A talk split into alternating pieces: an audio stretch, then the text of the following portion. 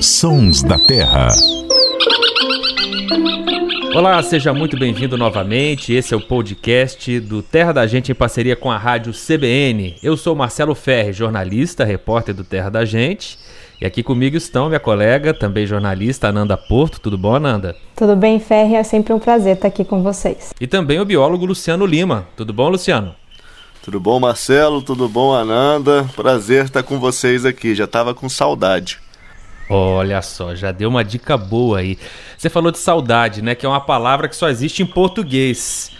Mas saudade, esse é o tema do nosso episódio de hoje, é também o nome de uma ave, que é ainda mais nossa, porque ela só tem no Brasil, aliás, numa região muito restrita da Mata Atlântica. Está ali no alto das Serras da Mantiqueira, entre Minas Gerais, São Paulo e Rio de Janeiro na Serra dos Órgãos, no Rio de Janeiro, na Serra da Bocaina, que o Luciano Lima conhece muito bem, porque mora lá, e na Serra do Mar, em São Paulo.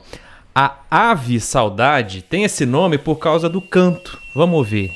É um canto assim melancólico, alguns dizem que é triste, dá uma saudade. Você gosta muito dessa ave, né, Ananda? Eu acho que não tem uma ave assim que eu não goste, né? E o legal da observação é que cada hora a gente vai se encantando mais justamente por essa diversidade das espécies, né? Mas a saudade é uma ave muito interessante porque eu já gostava dela pelo nome e achava curioso, né? Existia uma ave que chama saudade e além de tudo é muito bonita, né? Tudo bem que existe aí a diferença do macho e da fêmea. O macho ele tem as penas predominantemente pretas, né? O bico amarelado, meio alaranjado e uma mancha bem forte na asa em tom amarelo. A fêmea é mais discreta, um pouco esverdeada, com tons mais claros ali na região do abdômen. Mas o que chama atenção, além da beleza, é o canto, né? O que marca essa ave é o canto, não tem jeito. E antes mesmo de eu ver essa espécie pela primeira vez, eu já tinha escutado o som dela nessas plataformas digitais que a gente encontra por aí e é muito diferente, chama muita atenção. A impressão que me dava quando eu ouvi pela primeira vez e fui ouvindo cada vez mais pela internet mesmo, era que parecia um míssil caindo, né?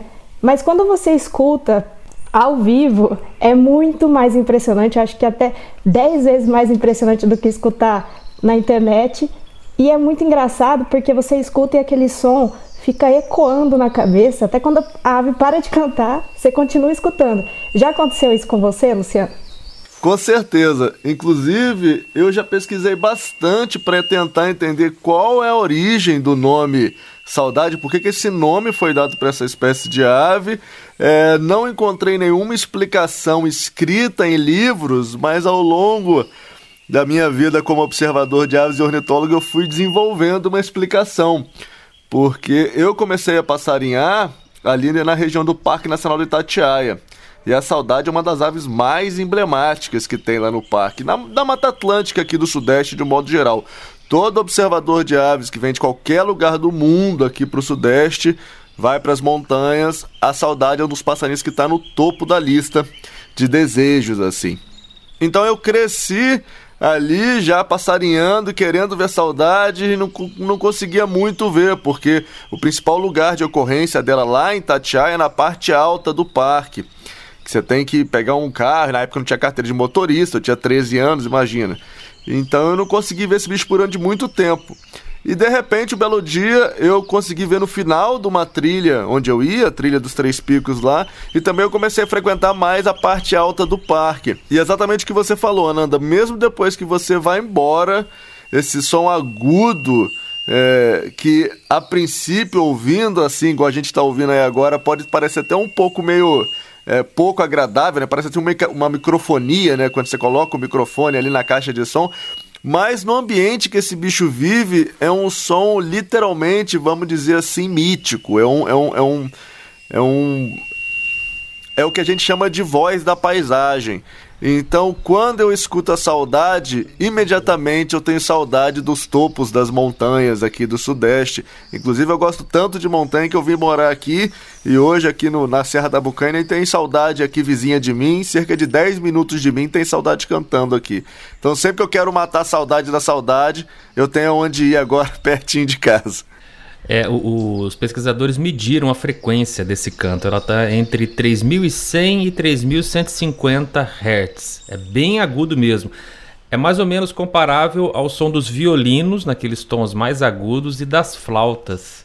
O Luciano, em 1928, o naturalista Ernest Holt fez uma descrição desse canto, porque naquela época não tinha gravador, então os naturalistas tinham que descrever é, o canto. E além de uma descrição técnica, ela é um tanto quanto poética. Você lembra? Você tem essa descrição aí? Tenho, né? eu tenho sei ela quase que de cor. O Holt, ele vem, na verdade, pro Itatiaia, ali na década de 1920. Ele fica quase seis meses ali, faz uma pesquisa maravilhosa, que é um dos primeiros grandes levantamentos de aves feitos no Brasil. É, e ele conta, já, já tô até arrepiado aqui, narrando o encontro, o primeiro encontro dele da, da saudade, o canto, ele coloca no artigo a seguinte, a seguinte, o seguinte trecho. A primeira vez que ouvi seu canto foi impressionante.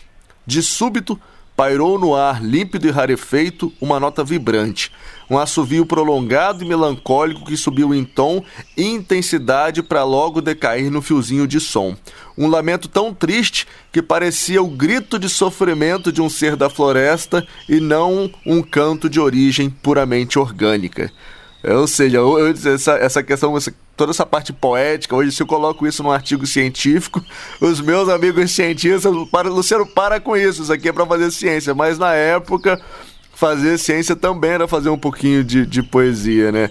E a saudade, por incrível que pareça, é um passarinho que simboliza tudo isso. É, um fiozinho de som, né? É algo muito poético mesmo, um fiozinho de som. Eu acho que quem não conhece essa ave, se escuta na natureza, assim, estiver fazendo né, trilhas por aí, encontrar numa montanha, ouvir, né? Acho que vai ficar se perguntando que som que é esse, porque é muito diferente. E assim, é uma ave que nem você falou, que é um dos tesouros, assim, bem brasileira, né?